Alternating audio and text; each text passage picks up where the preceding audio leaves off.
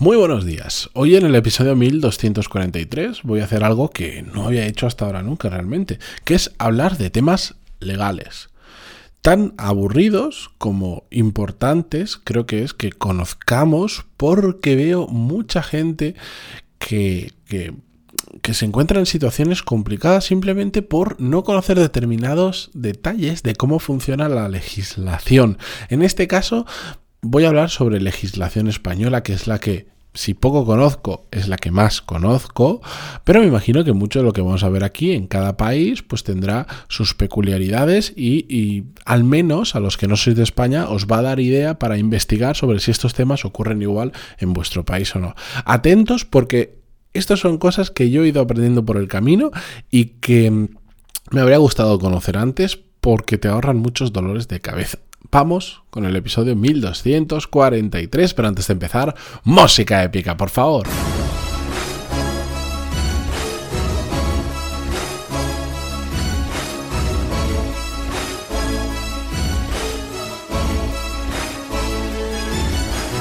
Muy buenos días a todos, bienvenidos. Yo soy Matías Pantaloni y esto es Desarrollo Profesional, el podcast donde hablamos, aunque hoy un poco afónico, sobre todas las técnicas, habilidades, estrategias y trucos necesarios para mejorar cada día en nuestro trabajo.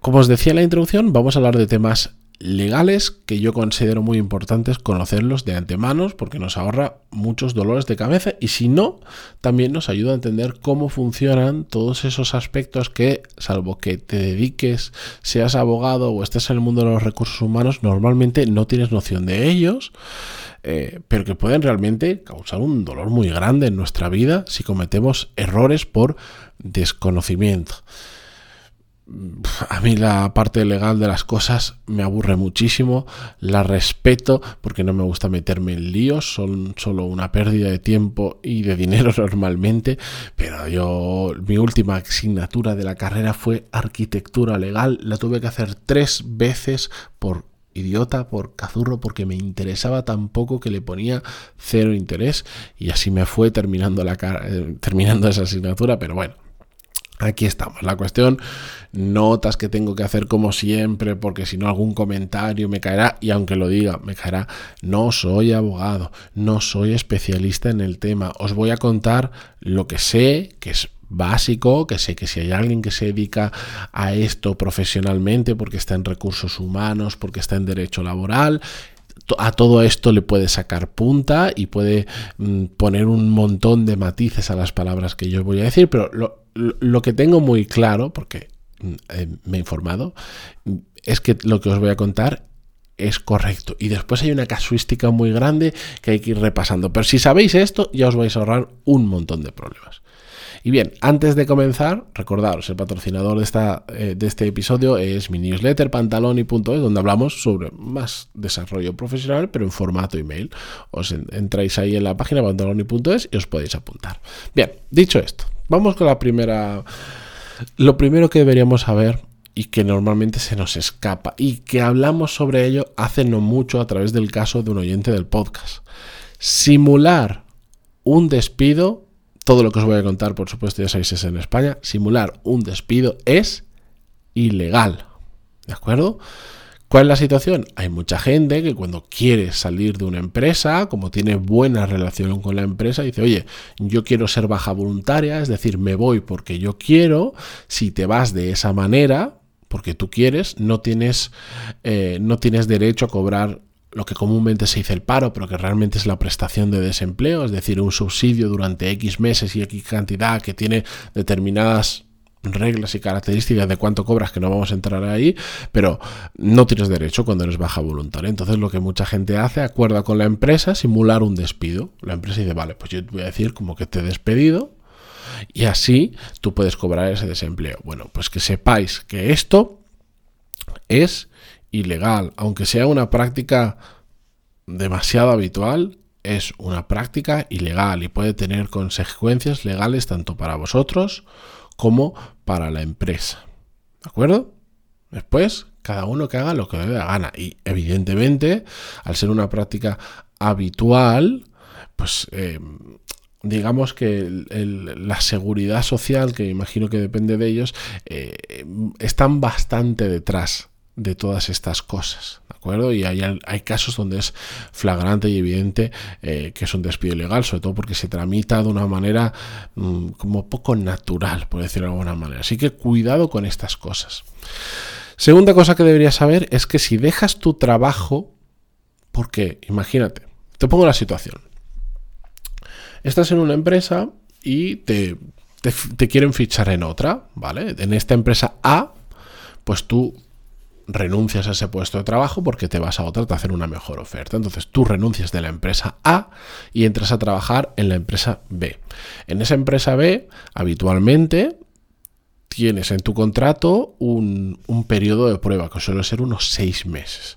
Lo importante aquí es que si en los primeros tres meses que estás trabajando te despiden, que como estás en periodo de prueba te dirían que no has superado el periodo de prueba, tienes un problema con lo que hablábamos antes, con la prestación del desempleo. No la puedes cobrar. Es decir, si dejas un trabajo, entras en otro y a los tres meses te despiden, te hacen una superación de prueba, a los tres meses, si son tres meses y un día, esto ya no aplica, es decir, ya cobrarías el desempleo, pero si estás en esos tres primeros meses, no cobras el desempleo.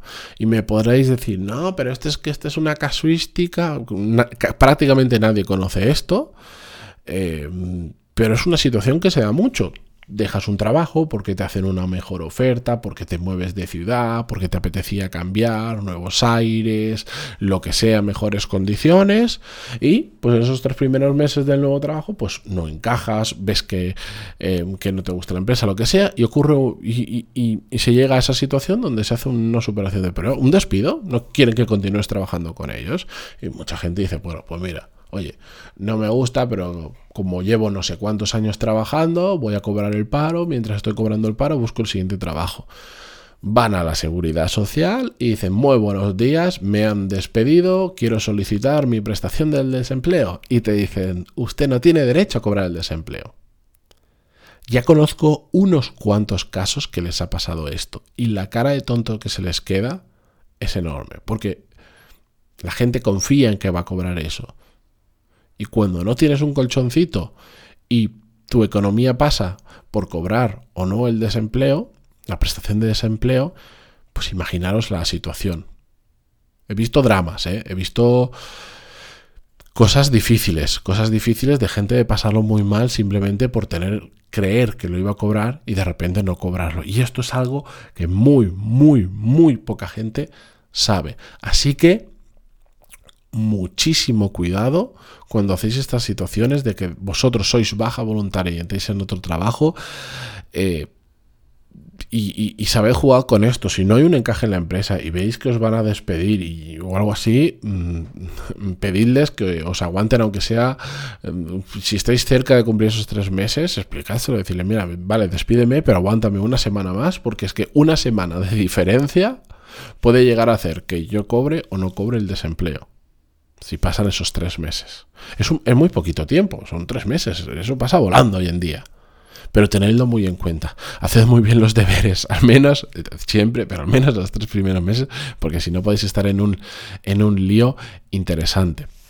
Bien, lo siguiente que deberíamos saber es que mm, se puede trabajar para una empresa y se puede tener tu propio negocio a la vez de forma completamente legal y sin em, que haya ningún problema de tributación. Una cosa es tener dos trabajos, que cuando tienes dos trabajos mm, tributas dos veces, es otro rollo que hoy no voy a explicar, porque no lo conozco tanto porque no me ha pasado nunca.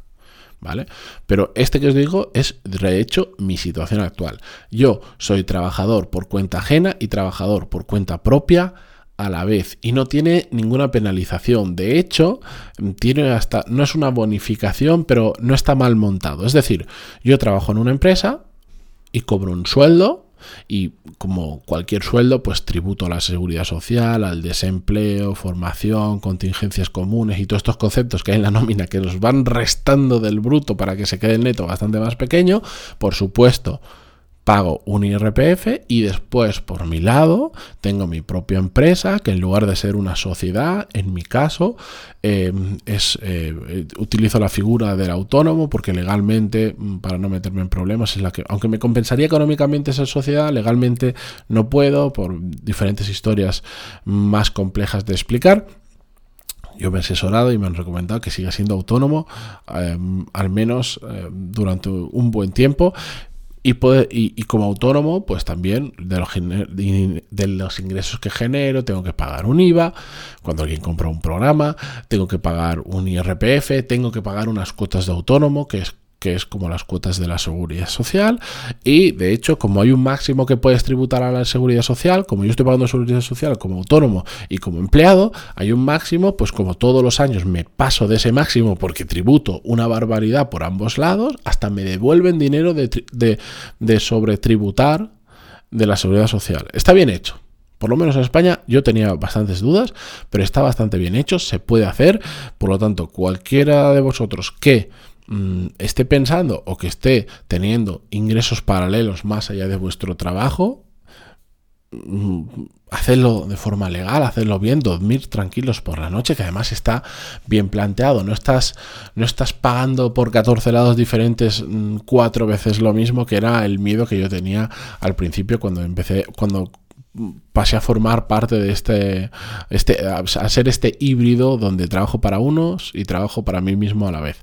Se puede y para mí, si queréis generar dinero extra, eh, opción aconsejadísima, hacerlo bien y ser autónomo por vuestra cuenta o montaros una sociedad que se puede hacer también perfectamente igual. ¿De acuerdo? Hay que simplemente asesoraros muy bien.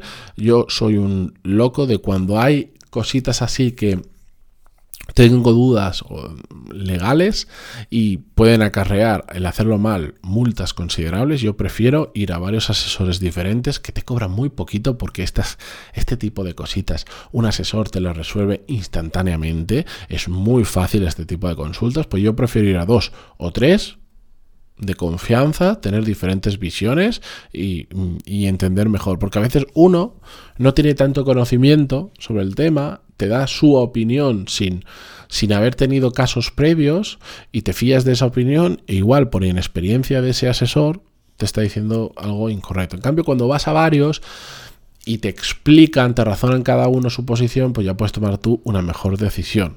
El tema es que como ningún asesor tiene implicación legal en lo que te dice, que me parece correcto también os digo, pero al final la responsabilidad es nuestra, eh, pues, pues, pues cada uno te dice lo que piensa, pero no es no, lo que te dice el asesor no va a misa, no tiene por qué ser lo correcto, por eso hay que asesorarse con varios. Y bien, y el eh, los dos últimos puntos, para no enrollarme más, por si no me voy a alargar mucho, eh, creo que también debemos conocerlo. El primero son los tipos de despidos que existen. Hay tres tipos de despidos. Voy a resumir mucho. Sé que me voy a dejar muchos detalles, que hay muchos matices que hacer, ¿vale? Pero para que lo entendáis, porque la gente se hace un lío brutal aquí. El primer tipo de despido es el disciplinario, es decir, cuando hay un incumplimiento grave por parte del trabajador, porque repetidamente no estás cumpliendo el horario, no apareces por el trabajo, que esto, lamentablemente yo lo he vivido. Yo he visto gente que, que, directamente no aparece en su puesto de trabajo, que un día desaparecen y no sabes nada más de esas personas, por bajo rendimiento, porque por ejemplo han habido agresiones físicas o verbales en el puesto del trabajo o hacia los clientes, o porque hay acoso laboral, pues eso sería un, motivos para un despido disciplinario, aparte de los que cada convenio colectivo pueda definir como causas graves que conlleven un despido, un despido disciplinario. Todos nosotros estamos dentro de un convenio de colectivo, el de oficinas, el de restauración, el de no sé cuánto, que regula un montón de situaciones específicas para ese tipo de trabajo. Bien, el segundo tipo de despido es el objetivo. Es decir, cuando hay razones técnicas, organizativas, económicas, de producción que justifique eh, que la empresa te pueda despedir. Como por ejemplo, oye, pues es que mm, tú llevas la expansión por Estados Unidos y hemos decidido cerrar Estados Unidos. Entonces tu puesto ya no tiene sentido, te hago un despido objetivo. Es objetivo que... Mm, ya no, no, tienes cabida dentro de la organización porque ha habido una reestructuración organizativa o eh, la empresa tiene muy malos resultados, tiene que apretarse el cinturón y por razones económicas tiene que despedir a parte de su plantilla, pues puede hacer despidos objetivos, ¿de acuerdo? Hay una razón realmente de peso sin que necesariamente sea un incumplimiento grave por parte del trabajador como hemos visto antes. Es decir, tú puedes estar haciendo fantásticamente bien tu trabajo, pero por razones económicas o baja la producción o cambia la estructura, te, pues te pueden despedir de forma objetiva. O también porque tu rendimiento no es el adecuado para las nuevas funciones que requiere tu puesto de trabajo. ¿Vale? Y después está el despido colectivo, que es mm, como el despido objetivo, pero cuando se hace en masa. Y esto tiene unas condiciones particulares. Cuando es colectivo, cuando despides a un 10% de la plantilla, si es menos, cuando despides al menos al 10% o más de la plantilla, si tiene menos de 100 trabajadores, algo así. Si tiene más de 100 trabajadores, no sé cuánto. Si queréis ver específicamente qué condiciones se tienen que cumplir para que sea para que, para que se considere colectivo o no, lo buscáis en Google. Condiciones particulares, eh, despido colectivo y os aparecen, ¿vale? Son tres o cuatro, no son más, pero básicamente es cuando se hace en masa. Cada uno de estos tipos de despidos conlleva eh, peculiaridades en, por ejemplo, en, la en la indemnización que recibes cuando ocurre un despido. Que no voy a entrar en eso porque cambia bastante y porque es un poco rollo. Simplemente que entendáis los tres tipos de despidos que existen. Disciplinario, objetivo y colectivo. Y aparte de esto, que aquí es donde viene mucha confusión, cualquiera de estos despidos después se puede como catalogar de tres maneras diferentes. Puede ser un despido procedente, que es que cuando, se acreditan pruebas suficientes que justifican ese despido. ¿Vale? Oye, ha habido una baja en, la producción, ya no me hace falta tanta gente y puedo justificar cuánto vendía antes, cuánto se vende ahora, cuánto se produce, tal, tal, pues eso sería un despido procedente. Un despido improcedente es cuando un juez dice o considera que, el empresario que ha ejecutado el despido no es capaz de demostrar o no ha podido aportar las pruebas suficientes para, para, para para justificar que el despido es así. Por lo tanto, em, no es procedente, es improcedente. O se ha cumplido, o sea, se ha hecho un despido sin cumplir los requisitos legales pertinentes, como por ejemplo, podría ser, pues te despiden y te con una palmadita de la espalda y te dicen, mira, tú ya no vuelvas por aquí, no te dan carta, no te avisan por burofax, no ocurren una serie de, cosas, de, avisos que se tienen que dar. Y por último está el despido nulo, que es cuando cuando la causa que origina el despido está relacionada con discriminaciones prohibidas en la ley o en la Constitución española o cuando se, violan determinados derechos fundamentales. Todo esto, por supuesto, no decidimos nosotros si es procedente, improcedente o nulo. Esto lo decide un juez, porque tú, cuando una empresa te despide, tú puedes impugnar ese despido. Puedes decir, oye, no estoy de acuerdo con que este despido sea disciplinario o sea objetivo. Lo puedes llevar a, lo, puedes mm, eh, digamos, denunciar, no sé cuál sería la palabra correcta, y entonces ante un juez, pues él ya dirá si es procedente, es decir, si tienen toda la razón para que se despido de esa manera, improcedente o nulo. Y depende de lo que ocurra, depende cómo catalogues ese despido, pues ocurrirán unas cosas u otras, hasta el punto en que, por ejemplo, si es nulo, te tienen que admitir directamente de nuevo en tu puesto de trabajo y de hecho pagarte todo el tiempo que has estado sin trabajar desde que te han hecho ese despido que el juez ha considerado nulo. Bien, es un tema interesante, simplemente para que los conozcáis, porque yo también me ha pasado, la gente se hace un lío con el tipo de despido y mezclamos, ¿es disciplinario o es improcedente? No tiene nada que ver. Es, primero hay tres cosas que tienes que mirar y después otras tres si ese despido va a juicio. Bueno, lo último es, ¿con cuánto tiempo tengo que avisar cuando soy baja de mi trabajo? Esto es importante y aunque me alargo un poquito, saberlo. Cuando tú te das de baja de un trabajo, cuando no quieres continuar más en una empresa, porque te vas a tomar un año sabático, te vas a otra empresa, no quieres trabajar más, lo que sea, te ha tocado la lotería y no vas a trabajar más en tu vida, que sepas que siempre, tú siempre te puedes dar eh, de, baja de un trabajo y no necesitas ningún tipo de motivo. Da igual la duración del contrato, da igual el tipo de contrato, da igual todo, tú siempre tienes el derecho de renunciar a un trabajo. Ahora, ¿cuál es el preaviso que tengo que dar para, para cuando me voy a ir de una empresa? Bueno, tú puedes dar el que te dé la gana. Ahora, depende cómo lo hagas, tiene unas consecuencias u otras. Normalmente en contrato se suele pactar un preaviso mínimo. Yo, por ejemplo, en mi contrato, yo tengo puesto que el preaviso es de un mes. Es decir, si yo me quiero ir, un mes antes le tengo que decir, buenos días señores, que sepáis que a fecha de hoy, dentro de un mes, conforme al preaviso que existe en mi contrato, seré baja voluntaria de la empresa. Si no hay nada pactado en el contrato, yo he visto preavisos de seis meses. Por ejemplo, cuando son puestos que mm, dejarlo así de golpe puede causar un trauma muy grande a una empresa, pues se pactan preavisos muy, muy grandes o, o no tanto. Pero si no hay nada en tu contrato, tienes que mirar lo que figura en el convenio colectivo, aunque la realidad es que normalmente el preaviso habitual suelen ser 15 días, ¿de acuerdo? Ahora, ¿qué pasa si no aviso con, con el. No, doy esos días de preaviso suficientes? Imaginaos, si yo tengo un mes de preaviso, ¿qué pasa si yo solo digo, oye, que a partir de la semana que viene yo ya no trabajo más porque me voy a otro sitio o porque dejo la empresa y punto? Bueno, pues la empresa, si no cumples con el preaviso que figura en contrato o, o el del convenio colectivo, la empresa puede reclamarte dinero, ¿vale?